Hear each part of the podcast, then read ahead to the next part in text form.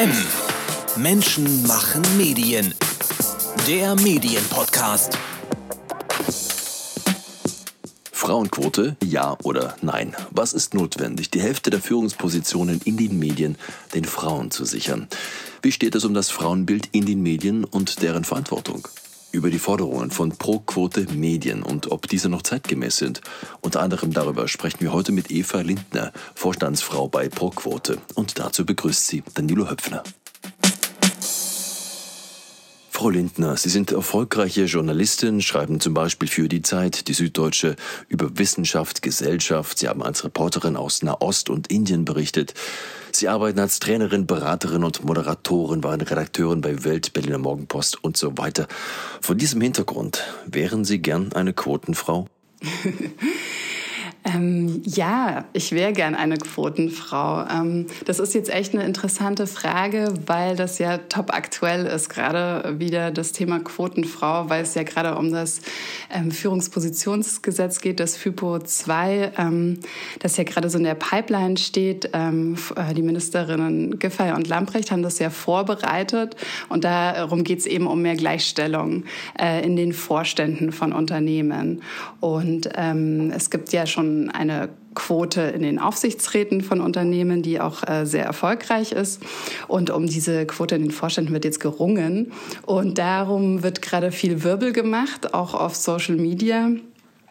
Und äh, in der letzten Woche gab es eine Aktion dazu. Ähm, auf Social Media ist die Hashtag Ich will und Hashtag Ich jetzt reicht's. Und da ähm, haben sich viele Frauen positioniert rund um Maria Furtwängler und die Malisa Stiftung ähm, und Janina Kugel, ähm, die Top-Managerin, ähm, eine Wissenschaftlerin und Frauen aus Kultur und Kunst, die eben alle sagen, ich will unter anderem eben auch Quotenfrau sein, um dieses Wort auch wieder aus dieser negativen Konnotation herauszuholen. Ähm, und das äh, möchten wir gerne bei Proquote Medien auch stützen, ähm, dass eben auch wieder klar ist, also ich glaube, Quotenfrau ist einfach sowas, was in den letzten Jahren so negativ konnotiert wurde im Sinne von einer Vorstellung, dass da Frauen nach oben äh, gezogen werden, die überhaupt äh, das gar nicht leisten können, was da von ihnen erwartet wird und ähm, die eben diese Leistung nicht mitbringen und die sitzen dann da in irgendwelchen Aufsichtsräten und wissen von nichts oder so. Und ähm, darum geht's ja nicht. Also die Quote ist ja eigentlich nur ein Instrument, um die Frauen die, die Chance zu geben, die Position zu bekommen, die ihnen zusteht, aufgrund ihrer Leistung. Und darum geht es uns eben auch, dass wir das wieder richtig ziehen. Ein zentraler Kritikpunkt der Arbeit von Proquote Medien sind ja strukturelle Nachteile für Frauen in den Medien. Wie sehen diese derzeit aus? Ja, also ähm, aus Studien kennt man so aus der Soziologie den sogenannten Minimi-Effekt. Und das ist, glaube ich, ähm, einer der größten strukturellen Nachteile, der eigentlich uns Menschen alle so inne liegt, ähm, nämlich, dass wir uns gerne mit Menschen umgeben, die äh, uns entsprechen, die unserem Geschlecht entsprechen, die unserer Kultur entsprechen, vielleicht auch unserer Religion, ähm, unserer Hautfarbe. Und das ist was sehr Menschliches, aber es ist halt nicht gerecht. Und aus diesen ähm, also aus der Soziologie weiß man eben, dass daraus halt diese Netzwerke entstehen, dass sich ganz häufig eben Männer gegenseitig unterstützen und fördern und sich gegenseitig nach oben ziehen und dann auch oben in den Führungsriegen sich gerne untereinander aufhalten.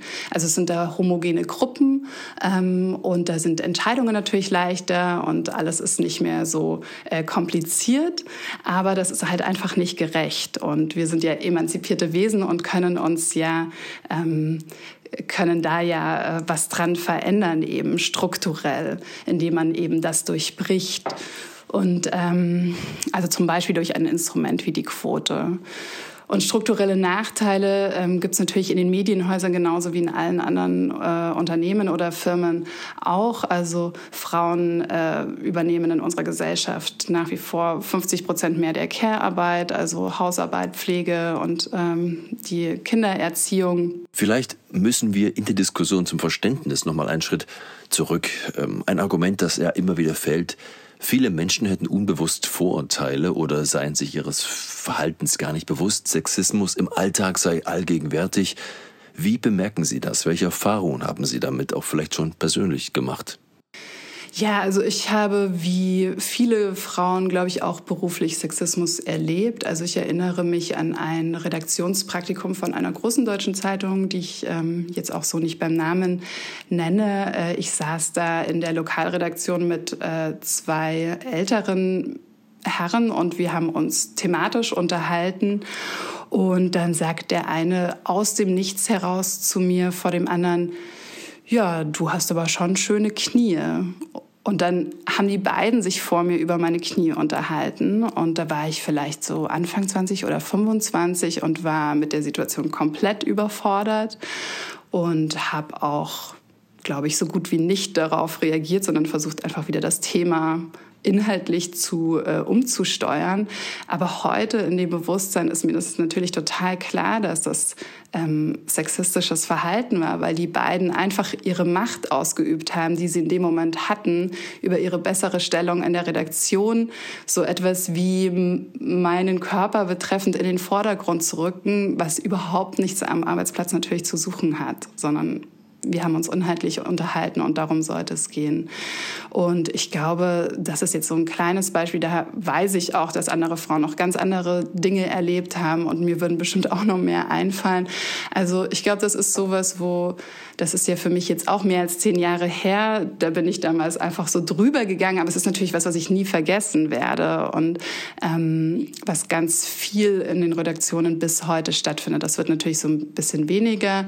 Aber ich glaube, das ist total wichtig, dass wir uns da weiterhin dafür stark machen. Das Einzige, was Sexismus durchbrechen kann, ist eben ähm, paritätische Teams zu haben und paritätische Führungsebenen, damit einfach ein viel größeres Bewusstsein dafür entsteht und auch ähm, eine viel größere, ähm, ja, im Prinzip Kontrolle, also dass wir uns einfach gegenseitig kontrollieren, dass sowas nicht passieren darf und keinen Platz hat in der Arbeit. Ich frage mich ein wenig, inwieweit die Reduzierung auf die Kategorie Frau überhaupt in der Gesellschaft noch zeitgemäß ist. Frauen sind keine Minderheit, warum sollte man sie eine Minderheit behandeln? Fragen zum Beispiel Vertreter von Minderheiten. Die fordern auch ihr gutes Recht auf Repräsentanz. Es gibt Menschen mit Migrationshintergrund, Deutsche mit anderer Hautfarbe, Lesben, Schwule, Transgender, Ostdeutsche. Sie alle fordern ihre Teilhabe an der Macht. Die Gesellschaft ist heute viel diverser als Mann und Frau. Ist denn da die Forderung nach einer Quote speziell für Frauen nicht längst von anderen Realitäten überrollt worden? Also wir denken bei Pro-Quote Medien auf jeden Fall intersektional. Also genau das, was Sie jetzt ansprechen, eben, dass wir alle Gruppen, die nicht so zum Zug kommen, wie eben diese eine Gruppe an äh, weißen Männern, die momentan eben sehr stark in den Führungs- und Machtpositionen sitzt, ähm, dass wir uns nicht gegenseitig bekämpfen, sondern solidarisieren und dass wir natürlich ähm, das, das alles zusammendenken. Und so arbeiten wir auch im Verein, also dass es sehr wohl ähm, auch darum geht, eben divers zu besetzen. Und divers bedeutet eben nicht nur Mann und Frau, sondern eben das, was Sie gesagt haben, auch andere Hautfarben, Religionen, ähm, äh, sexuelle Orientierungen, Behinderungen, all das ist so Teil unserer ähm, vielseitigen Gesellschaft und das muss sich halt in den Redaktionen widerspiegeln. Denn nur so können wir unserer Arbeit nachgehen, nämlich diese vielseitige Gesellschaft zu spiegeln und ähm, der, ihr medial Öffentlichkeit zu verleihen. Geht die Entwicklung im derzeitigen Tempo weiter, sind spätestens im Jahr 2221 50 Prozent aller Führungskräfte Frauen. Deshalb. Du hältst erst mal die Klappe! Also, damit es schneller geht. Pro Quote Medien. Sie fordern, dass 50 Prozent der Führungspositionen in den Redaktionen mit Frauen besetzt werden. Sie fordern die Hälfte der Macht. Einen offenen Brief dazu an die Politik und die Medien hat Pro Quote 2012 schon verfasst. Was hat Pro Quote in acht Jahren Einsatz für die Quote erreicht? Also unsere Arbeit besteht ja vornehmlich aus unseren Studien, dass wir halbjährlich aufzeigen, wie äh, groß ist der Frauenmachtanteil in den Redaktionen. Und äh, diese Zahlen geben wir halbjährlich heraus und ähm, konfrontieren dann die Chefredaktionen damit. Das ist der, die Grundlage unserer Arbeit und das ist ganz, ganz wichtig, weil wir natürlich über diese Zahlen Fakten schaffen und ähm, direkt alle Argumente liefern. Und ähm, erreicht haben wir in diesen acht Jahren auf jeden Fall, dass uns alle Chefredaktionen auf dem Schirm haben, uns auch so ein bisschen fürchten, würde ich fast schon sagen, weil natürlich möchte kein Chefredakteur dieses Landes dastehen wie ähm, äh, unzeitgemäß und unmodern er seine Redaktion besetzt. Und ähm, das ist auf jeden Fall was, was wir erreicht haben. Und seit unserer Gründung ähm, hat sich der durchschnittliche Frauenmachtanteil äh, mehr als verdoppelt. Das würden wir unter anderem schon auch uns auf die Fahnen schreiben, dass das mit unter anderem unser Verdienst ist. Der Frauenmachtanteil liegt heute immer noch bei unter 30 Prozent, also bei weniger als einem Drittel. Also das ist immer noch lange nicht das, was wir möchten, aber das ist trotzdem ein Erfolg für uns, was sich da in den letzten Jahren getan hat. Und ähm, zudem ist ProQuote Medien einfach ein wichtiger Verein für die Gleichstellung in den Medienhäusern und Redaktionen. Und was da gelebt wird, ist Solidarität unter Frauen und dass sich das auch so verändert, dass Frauen sich gegenseitig viel mehr unterstützen, sich gegenseitig ähm, fördern und sich den Rücken stärken, auch in Redaktionskonferenzen füreinander einstehen. Ähm, das ist schon auch was, was wir sehr in dem Verein leben. Welche positiven Beispiele gibt es denn da? Welche Medien zeigen sich da besonders progressiv? Ganz vorne in unseren Studien liegt äh, in den großen Leitmedien äh, Print und auch Online äh, seit äh, einiger Zeit der Stern und Stern Online. Ähm, die haben einfach Maßnahmen ergriffen und wodurch heute der äh, Frauenanteil in den Führungspositionen bei über 50 Prozent liegt. Ein weiteres positives Beispiel ist die Taz. Die haben ja die Gleichstellung auch in ihrem Redaktionsstatut äh, verankert und sind deshalb auch immer ähm, da sehr gut aufgestellt. Also ähm, die beiden äh, preschen so voran in unseren Studien immer. Und beim Stern, finde ich, hat man sehr, sehr gut auch gesehen, es gibt ja oft dieses Argument, ja, aber die Frauen wollen ja oft nicht oder die sind dann nicht so gut ausgebildet oder die sind dann einfach nicht da, wenn es um die Führungsposition geht.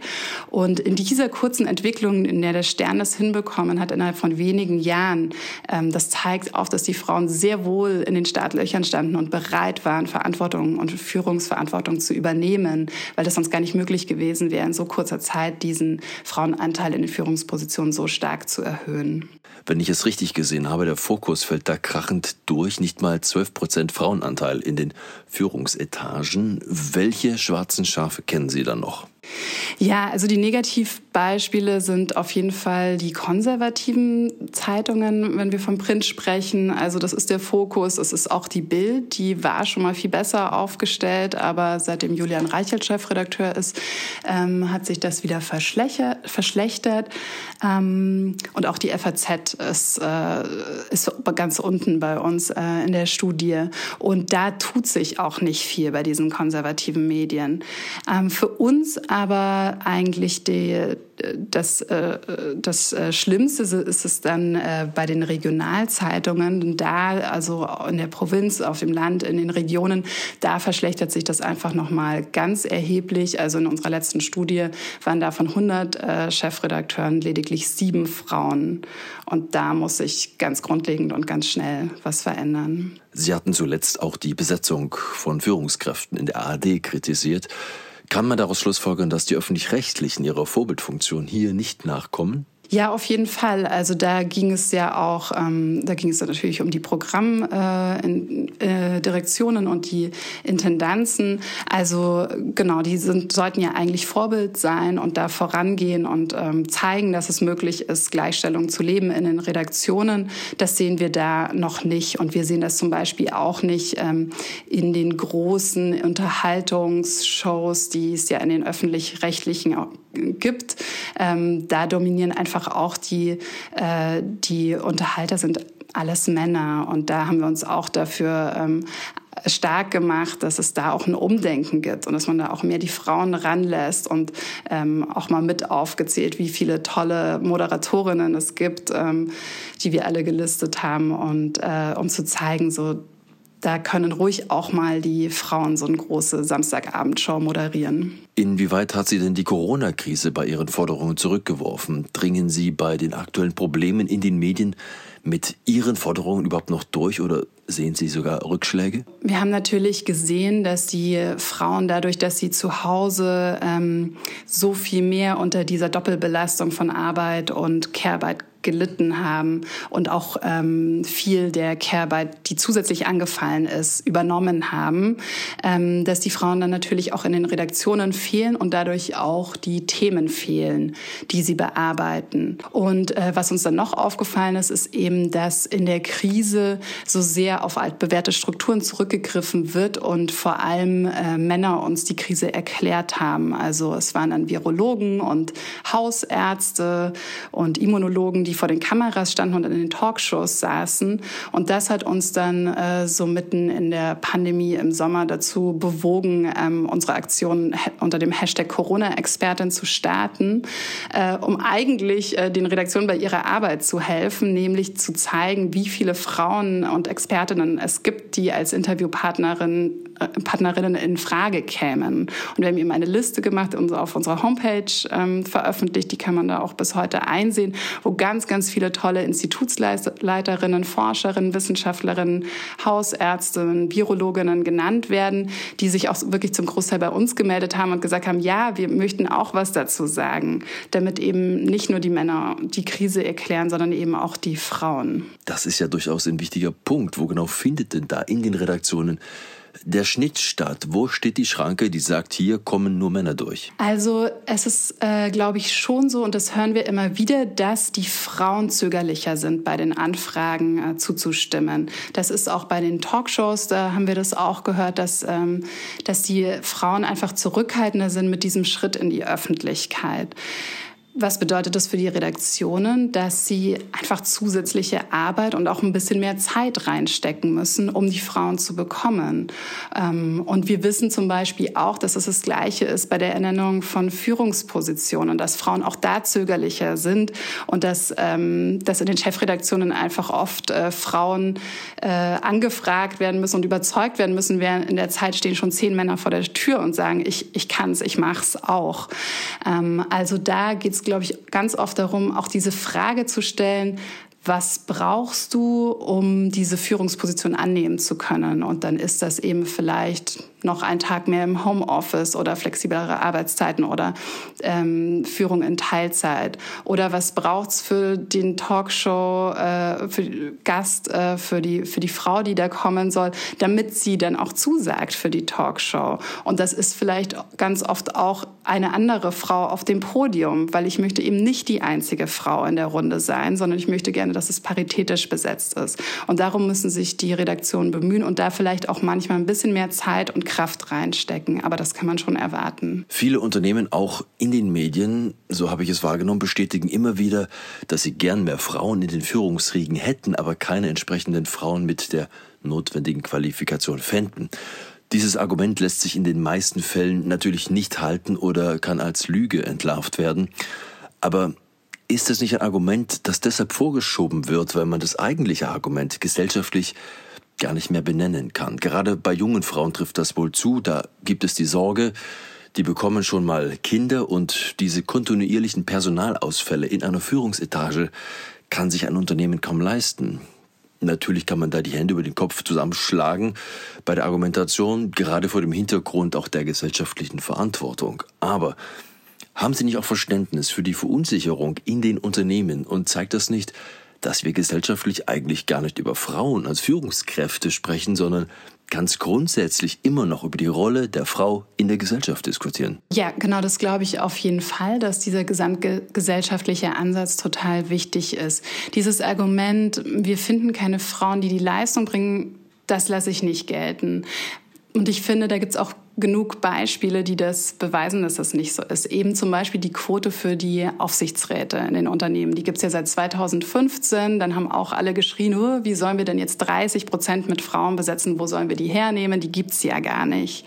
Und äh, innerhalb kürzester Zeit waren diese 30 Prozent Frauen da. Es sind heute sogar 35 Prozent. Und das wäre nicht gegangen, wenn diese Frauen nicht bereitgestanden wären. Ähm, also da sieht man einfach ganz klar, dass es diesen Druck äh, von der Quote braucht, um die Frauen ranzulassen. Und in den Vorständen zum Beispiel, wo es keine Quote gibt, äh, sondern das auf Freiwilligkeit beruht, äh, da haben wir einfach miserable, ähm, miserable Frauenanteile. Also dieses, ähm, dieses Argument lasse ich eigentlich nicht gelten. Und ähm, interessant finde ich noch diesen Punkt, ja, die Frau fällt dann aus, wenn sie in Elternzeit geht. Ich finde, da muss sich wirklich gesamtgesellschaftlich ganz viel verändern, nämlich dass es für Unternehmen ein Punkt ist, dass es einfach viel mehr um Eltern geht und nicht so sehr um Frauen und Mütter. Ähm, und das kann sich nur verändern, wenn die Väter und die Männer die Hälfte der Elternzeit übernehmen und sich einfach genauso um ihre Kinder kümmern wie die Frauen. Dann ist es nämlich nicht mehr ein Problem, das die Frauen mitbringen, sondern eins, das Eltern mitbringen. Und das darf auch gar kein Problem sein.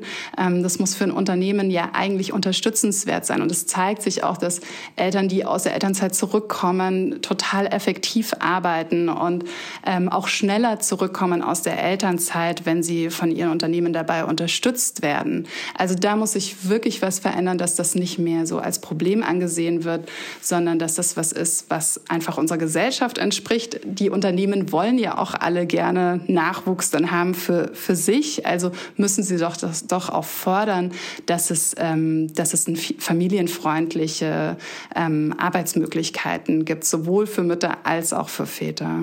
Schauen wir auf die Quote bei Pro Quote Medien. Sieben Vorstandspersonen gibt es da, kein einziger Mann. Das klingt mit Verlaub gesagt nicht sehr fortschrittlich. Von Ihnen stammt der Pro-Quote-Claim für eine faire Arbeitswelt brauchen wir Bündnisse und Verbindlichkeit. Frau Lindner, Bündnisse mit Männern gehören nicht dazu?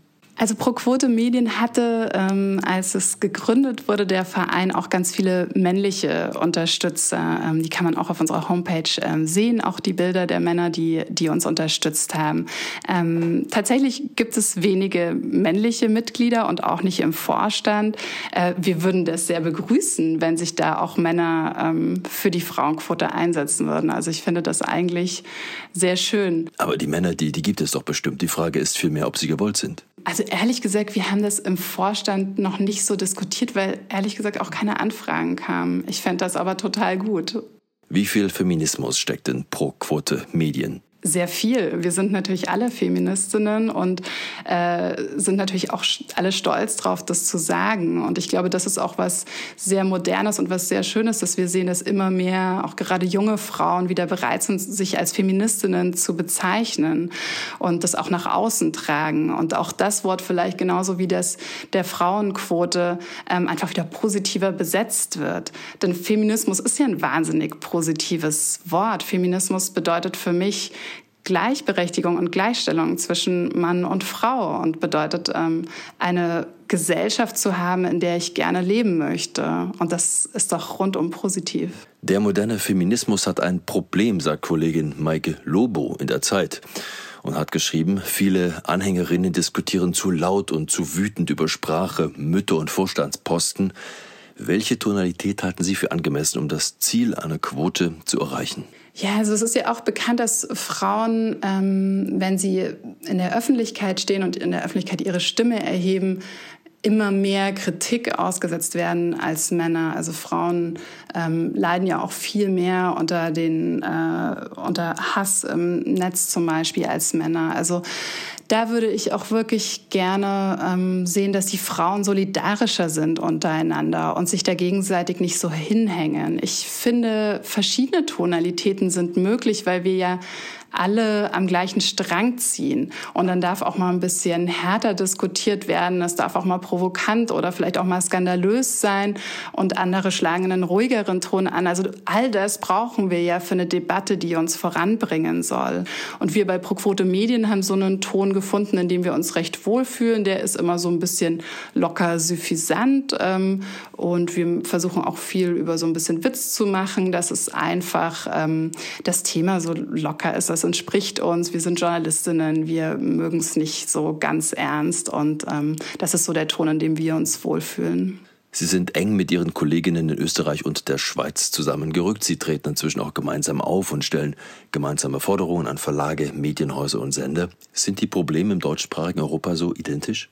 Ja, das sind sie. Und das haben wir auch durch die Vernetzung festgestellt, dass wir alle genau die gleichen Forderungen auf den Tischen haben, dass wir mit den gleichen Problemen kämpfen ähm, und uns da auch über die Ländergrenzen weg solidarisieren müssen und zusammenschließen müssen, um unsere Ziele zu erreichen. Und das haben wir diesen Sommer gemacht. Wir haben uns ähm, ausgetauscht mit den Journalistinnen aus Österreich äh, und der Schweiz und haben sich äh, vier Bände, unter anderem unsere, zwei aus Österreich und eine aus der Schweiz, zusammengeschlossen, um gemeinsame Forderungen Forderungen an äh, Medienhäuser zu erheben.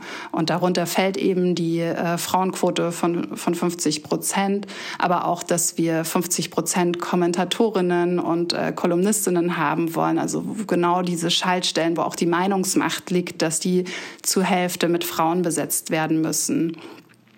Und ähm, diese Solidarität über die Ländergrenzen hinweg ist, äh, ist total wichtig. Also das, ähm, das wollen wir in Zukunft auch fördern.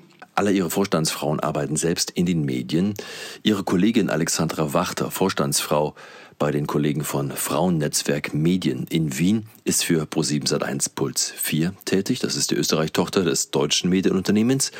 Ich habe ihr die Frage gestellt, welche Mitverantwortung die Medien am Frauenbild der Gesellschaft haben. Da scheint es in Ihrem Medienhaus Pro7 Sat1 Puls 4 doch erhebliche Defizite zu geben. Äh, vor allem was Sendungen wie Germany's Next Top Model betrifft. Die stehen da sehr stark in der Kritik. Da werden junge Mädchen dazu ausgebildet, auf Befehle zu gehorchen, dabei sexy für ältere Männer auszusehen und keine Widerworte zu geben. Und Medienkritiker Olle Kalkofe nannte das einmal eine Mischung aus Militär- und Escort-Service oder besser gleich Puff. Wie schaffen Sie denn den Spagat zwischen den Wertvorstellungen Ihres Arbeitgebers und Ihren eigenen? Natürlich, also Germany's Next Topmodel ist jetzt nichts, was ich mir anschaue oder gutiere. es ist eine schwierige Frage, weil natürlich im Unternehmen geht es, und das ist ja irgendwo auch traurig, wenn man sich die Medienlandschaft grundsätzlich anschaut, geht es halt immer darum, auch natürlich monetär äh, sich zu halten sozusagen, um dann seine Angestellten zu bezahlen.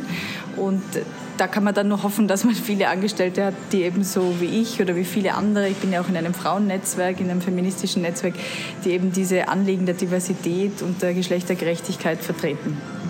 Inwieweit können Sie denn diese Diskussion auch nach innen tragen ins eigene Haus? Wird sowas angenommen?